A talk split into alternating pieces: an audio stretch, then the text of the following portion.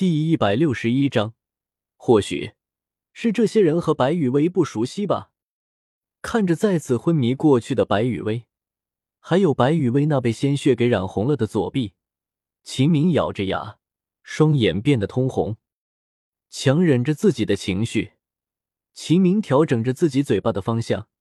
终于将白雨薇拿出来的那两颗药丸中的用来治疗伤势的药丸给吃了下。在药丸入腹的一瞬间。齐明就感觉到了，自己已经被打断的四肢开始渐渐的有了知觉。只是几个呼吸的功夫，齐明就发现自己的四肢恢复了正常，可以像过去一样的活动了。四肢恢复了正常之后，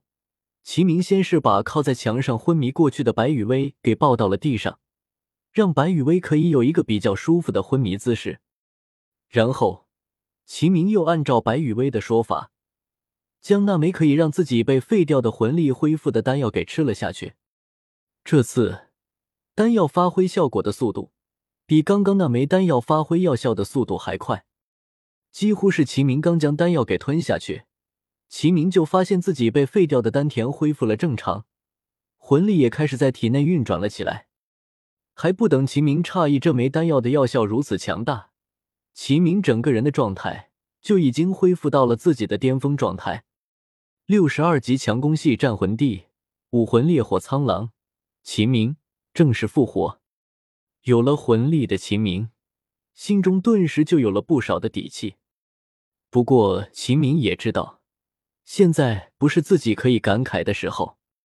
想到了白雨薇刚刚说过的话，秦明捡起了地上的那枚染血的戒指型储物魂导器，小心翼翼的擦干了上面的血迹之后。从里面取出了白雨薇说过的那个用来爆破的魂导器。根据和这个魂导器放在一起的一张纸条上面所记载的内容，